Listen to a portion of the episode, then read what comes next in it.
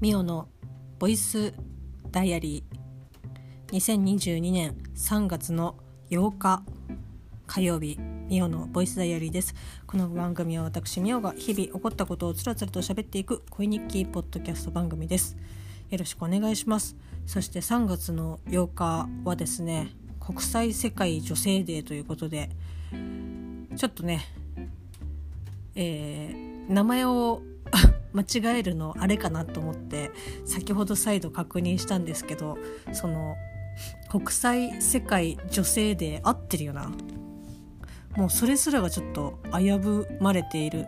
ああ国際女性デーでした。記憶力よ。3秒と持たないという。はいということで、まあ、こう女性がねよりこう活躍する、まあ、こう働きやすくみたいな、えー、とことだと思いますけど、まあ、今日ね結構ニュースとかで、まあ、取り上げられてというか今日はこういう日でっていう風にラジオとかでね言ってましたけどまあやっぱり昨今そういった、えーとまあ、ジェンダーレスもありますしこう何て言うんだろうな。もう女性とか男性とかその性別でくくってっていうことがこうどんどんねあの減ってきている、えー、世界になってきていると思いますけどなんだっけな。ちょっとあの本当に記憶曖昧ですけどなんか150何カ国でそういったこの女性がこう働きやすい国であるっていう,、まあ、こうランキングがあるみたいなんですけど、えー、ちなみに日本はですね、えー、150何カ国あるうちの、えーと、下から2番目ということで、えーと、ブービーですね。で最下位が、えー、韓国だったかな？ということで何て言うんですかねあのとてもなんかああでしょうねっていう感じなんですけど、まあ、そんな風に思ってしまう自分もねあ悲しいなっていうかそういう環境に置かれてこう麻痺してしまっているのかなと思いつつまあ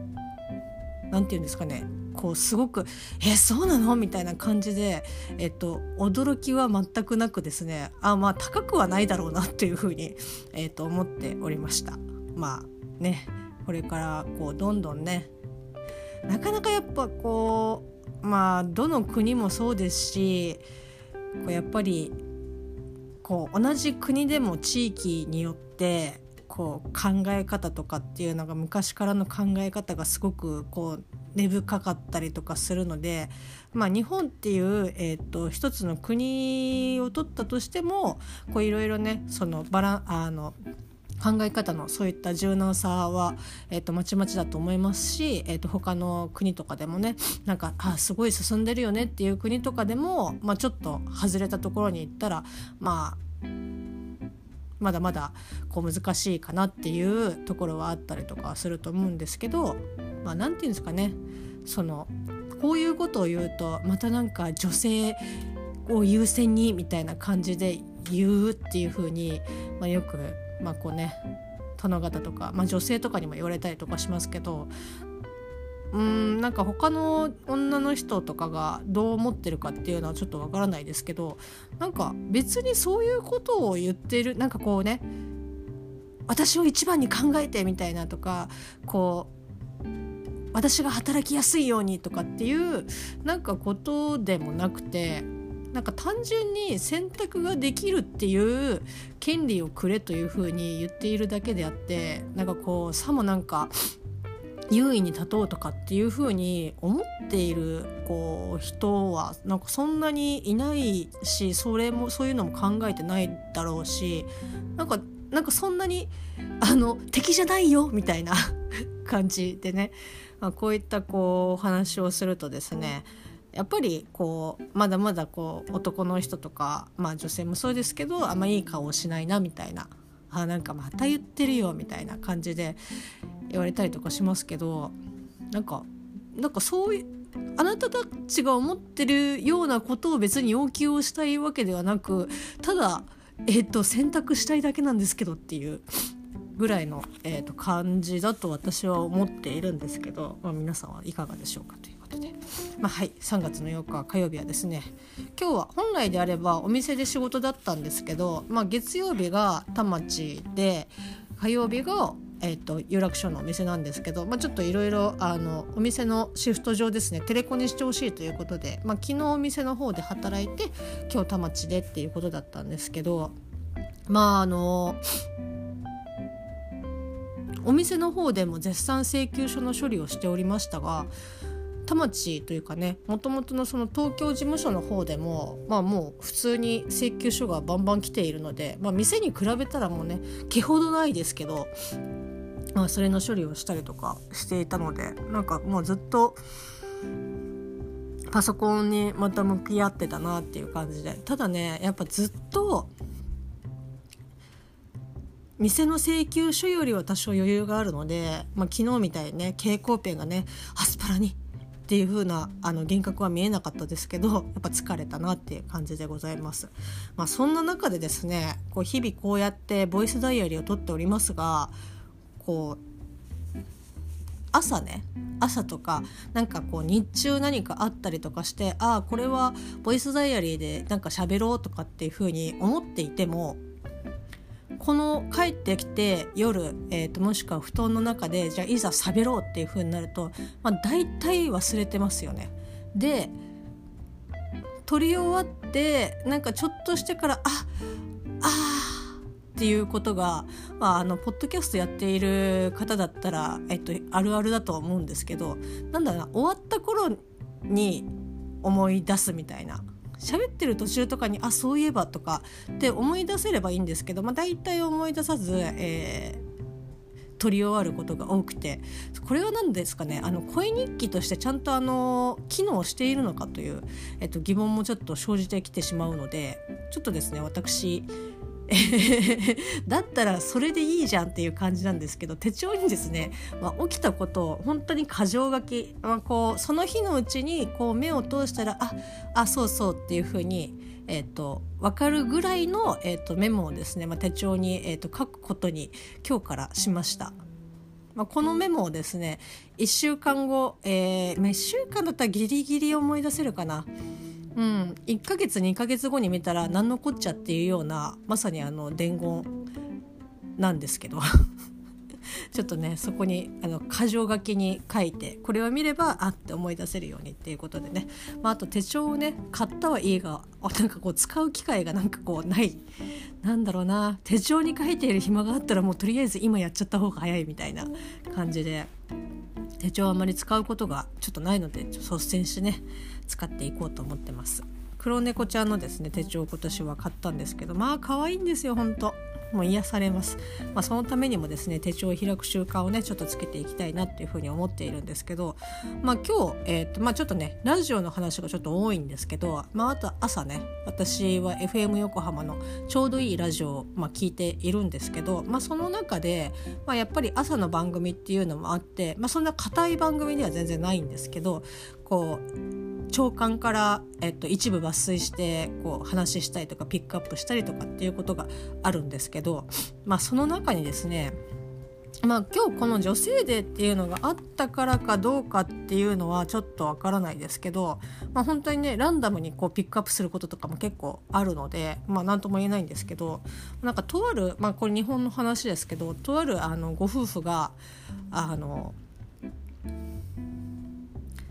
3年に一度えっと、離婚をしてでまた再婚をしてという夫婦がいるという、まあ、あの記事だったんですけど、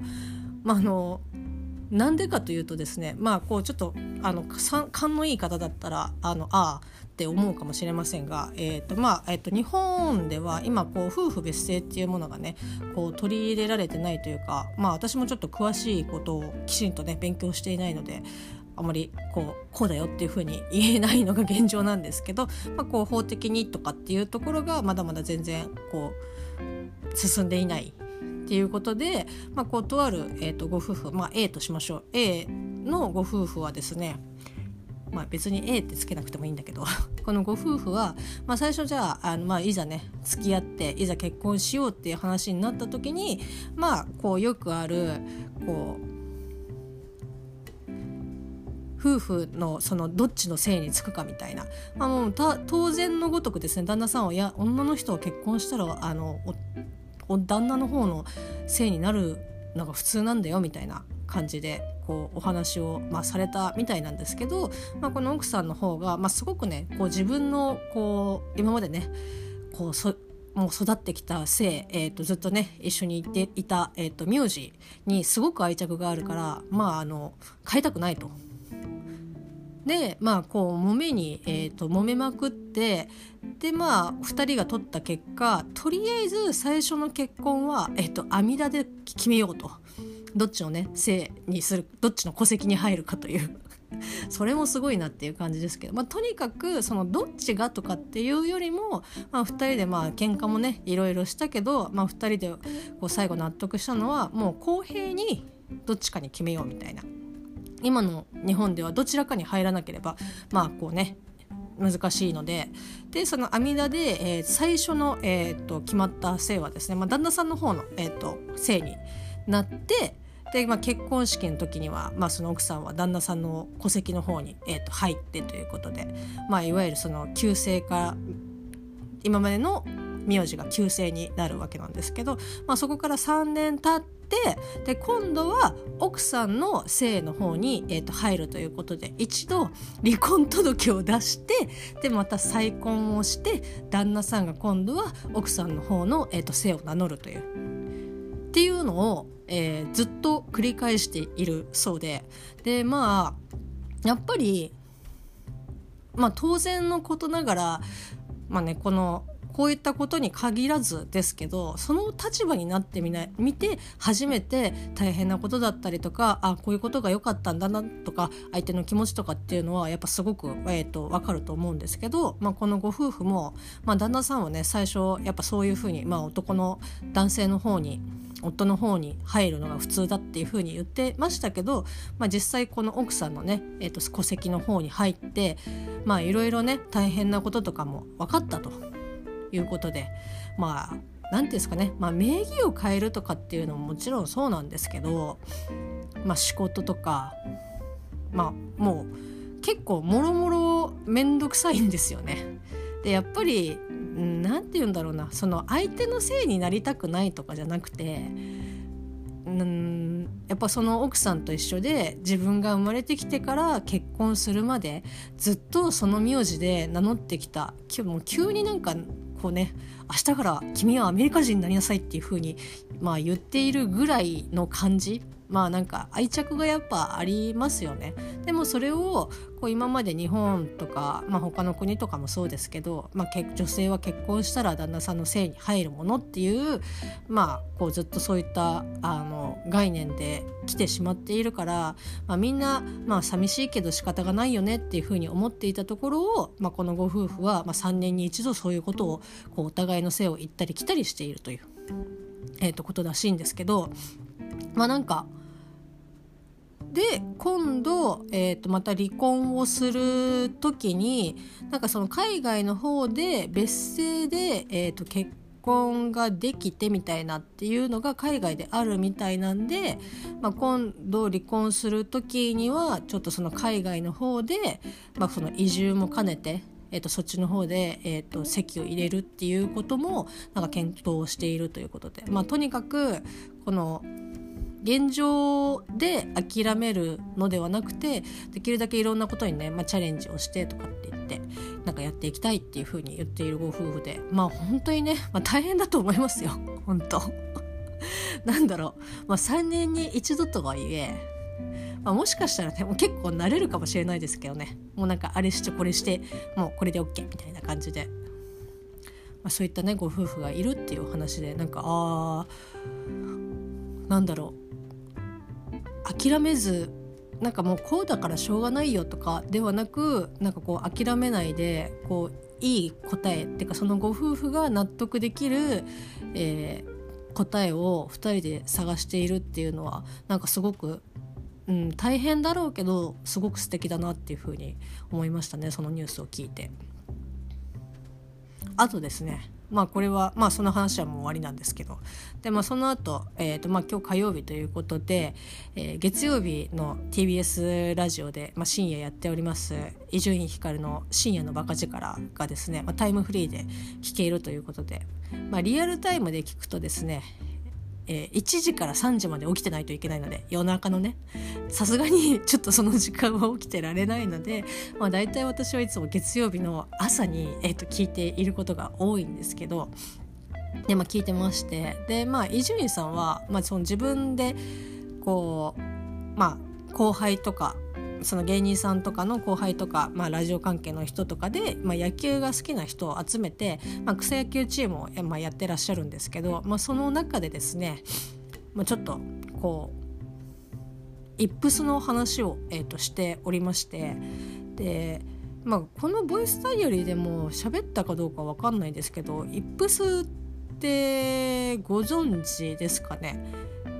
なんとなく聞いたことはあるとかっていう方はもしかしたらいらっしゃるかもしれないですし、まあ、スポーツをやっている方だったらまああの分かる方多いかもしれないんですけど。まあ、そのね精神的な、えー、っともので、まあ、ちょっと詳しくはねあの Google 先生にね聞いていただけたらと思うんですけど、まあ、こう場面とかその心理状態でその筋肉が、えー、っと異常なぐらいに硬直をしてしまってうんなんだろうな。野球とかにすごく多かったりとかするんですけど野球とかその投げたりとかする、えーと、競技にすごく多いんですけどもうなんだろうえふざけてやってるっていうぐらいもうおもちゃのなんか錆びついたアームで投げてますみたいなカッカッカッカッカッバシーンっていう感じで投げちゃうんですけどでもそれがその本当にその精神どこも、えーと、怪我してるとかじゃなくてもう完全に、えーと、メンタルでそういった、えーと、障害が起きてしまうっていうことを、まあ、イップスって言うんですけどで、えー、と私がこのイップスっていうこと自体を知ったのはもう結構、えー、と大人になってからで、えーまあ、20代中間ぐらいですかね。こうダーツを始めた時に、まあ、ダーツも結構イプスが多いんですけど、まあ、あれはもう本当にメンタル競技なのでもうもろに、えっと、出やすい人はもうすごい出ちゃうとは思うんですけどこう投げる時にまあこうなんだろうな本当にえ普通になこうねポッて手で手を離して投げればいいのにずっとなんかこうガチガチになんかこう持っちゃって全然投げれなかったりとかもうずっと構えたままもう投げる動作がもうできないみたいな。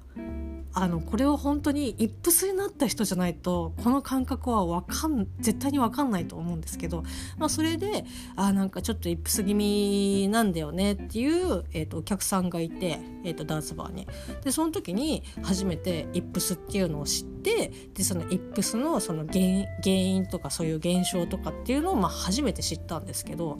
まあ、あの私も、えーと小学校から、まあ、ソフトボールをやっていて高校までやっていたんですけどまあ、中学の2年生ぐらいかな2年生ぐらいから、えーと、イップスが出は出たり出なかったりみたいな感じででこれが本当に面白いのがその環境や自分のメンタルによっては全然いつも通りのプレーができるのにこの環境になった瞬間にあどうしようみたいな感じでイップスが発もう再発するみたいな感じで。でも高校の時高校3年の時はもう完全にもうもう投げれなくなってましたねボールが。で1人で投げたりとかこうネットに向かって投げたりとか壁に向かって投げたりとかあとは遠投そのある程度その距離が保あのある距離だと投げれるけど近距離だともう全然なんかもうどうやって投げていいか分かんないみたいなもう暴投しまくりみたいな。でやっぱり周りの子とかもそういったこの「えどうしたの?」みたいな感じでいやでも自分もそういうそれをイップスだっていうのも、まあ、当時の私は知らなかったですしでも周りからすれば「いやお前ちゃんと投げろよ」みたいな感じで言われてさらにこうメンタルが追い詰められてっていう本当にまあこれは悪循環なんですけど、まあ、それを周りが知っているか知らないかでもう全然その違うんですけど、まあえっと、そういったものがあったりとかしてで、まあ、ちょっとラジオに戻しますけど話を。で伊集院さんが、えっとまあ、それ草野球チームをやっていてでなんかファーストをね最近入ったえっとこうにちょっとファーストをねやらせようかなみたいな感じで考えてるけどでも今あのファーストとして、えっと、やっている、えっと、河野和夫さんという方が、まあ、ディレクターの方ですけど、まあ、いらっしゃっててでなんか伊集院さんのチームには結構そのイップスになりやすい人が多いと。ただこの河野和夫さんが、えーと、ファーストをやっている限りだとそのもイップスが出にくいというかもう普通に、まあ、ギリギリたまにあって思う時はあるけどでも普通にプレーができる。そのあくまでも河野さんとその他の内野手セットだとうまくこう力がね発揮できるもともと力がある人たちがそういったイップスになって全然こう投げれないとかっていう風になってたところ、まあ、河野さんだといいと。だから、えーと、新しく入った人をファーストに、えーと、据え置いた場合、えー、今まで大丈夫だった、えーと、元イップスが、えー、と再発するのではないかというそうなると結局、えー、と総倒れになるいやどうしようかなとかっていう話をされていてでまああのなんだろうな草野球チームとかこう大人になってからのそういったスポーツとスポーツ競技とかって、まあ、結構まあそのまあ、芸能関係だと縦社会がね結構強いからっていうふうにおっしゃってましたけどなんかこう自分のチームに対しチームメートに対してこう変なプレッシャーを結構年配の方とかって、まあ、かけやすかったりとかしてなんかもっとちゃんと投げろよみたいな感じで言われるとやっぱ下の人たちとかはこうどんどん萎縮してしまってなんか次また暴投しちゃったらどうしようとかっていう風に考えるとまあこうねどんどんイップスが量産されていくということで。でもこうその伊集院さんのチームだと河野さんがファーストでいる限りはなんかまあ大丈夫なんだけどって言って今まで投げれなかったやつらが河野だと大丈夫なんだよみたいな。なんかあすごい深夜のねラジオでなんか普段はもうね本当になんかこう具にもつか 具にもつかないって言い方大変失礼ですけど、まあ、こうすごく身のあるかっていうとうんなんかまあ身にはなってるんですけどなんかそういった、えーと、真面目な話をするラジオではあんまりなかったりとかする中でなんかそういった公共の、まあ、深夜とはいえなんかこうイップスっていうこの状況というかその現象とかっていうのをなんかこう広めていってくれるっていうのは私はなんかすごく嬉しいなと思って。でさっきも言いましたけど、まあ、その自分がならなくてもなってもこれがイップスだっていうのを、えーと、理解できたりとか知っているだけで、まあ、本当に心持ちが本当に違うので、まあ、当時のね私に本当に言ってあげたい。あのそれはイップスだから全然気にしなくて大丈夫だよっていう風にマジで言ってあげたいぐらいもうあのそれだけその知識があるかないかっていうのはすごく、えっとまあ、大きいところなんですけど、まあ、そういったものを、まあ、あの電波に乗せてくれたっていうことは私勝手に私はあすごい嬉しいなと思って。でなんかちょっとねなんだろうそんな気で伊集院さんは話してらっしゃらないとは思うけどなんかこうそれを聞いて私はすごく嬉しかったですっていうお便りをね送ろうと思ってで、まあ、途中まで聞いててで、まあ、その後少し開催についちゃったんであの仕事してでお昼時間に「あじゃあちょっと続き聞こう」みたいな感じでもうあの伊集院さんってやっぱすごいなみたいな感じで、えっと、聞き始めたらもともとその河野さんがファーストに入る前に、まあ、イップスだった人とかそういうイップスをね量産してしまっていた、まあ、人がいてでも河野さんだと、まあ、大丈夫になったっていう。でまあ蓋開けてみてじゃあなんでイップスになったかってもともとね大丈夫だった人たちがこうイップスが量産されてしまったかっていうとまああの原因はですねまあなんか伊集院さんで なんか俺がファーストの時にはみんななんかどんどんイップスになってってみたいな。で河野だと大丈夫でみたいな感じで。なんだお前が原因かよみたいな。でもとりあえずちょっとお便りはしばらく考えようかなっていうふうに 思いました。まあでも本当にねなんかこうまあその深夜のラジオでえーと、聞いた方であイップスってそういうものがあるんだっていうふうに、まあ、知ってくれたらなんか私は嬉しいなと思うし、まあ、このねボイスダイアリーで初めてこうイップスっていうものを知ってた知ったりとかまあなんか聞いたことあるけどよくわかんないなっていう人がああそうなんだなとかっていうふうに思ってなんかまあこうね知識としてあの入れておいてもらえたらすごく嬉しいですしまあだから何かの時にねあそういえばなんかポッドキャストでそんなこと言ってたなみたいな感じで思い出してくれたら嬉しいですしなんかほんとねなんか今こうよ私があの知らなかったのは、まあ、単純にネットが普及しなかったっていうのも結構それも大きかったんですけどだから今ねそうなんか急に投げられなくなるスペース野球とかでやればなんか多分それイップスですっていう風に出てくるとは思うんですけどまあねちょっとそういったのをなんか知ってもらえたらなというふうに思って今日ちょっとそんな話も、えー、としてみました。はい、えー、メモに書いてあるのは以上です。まあその後普通にね仕事をして、まあ、帰ってきたっていう感じですけど、えーと、昨日又助君がね大好きな又助君がおかずを買ってきてくれたんですけど、まあ、それが唐揚げで、えー、まだがぜ残っているので今日はあの唐揚げ丼を食べて寝たいと思います。まあちょっとね今日はあのトラスターが、えっとまあ、日付変わって配信の予定なのでちょっとねアートワークを書いて早くね寝ようと思っております。そんな感じの3月の8日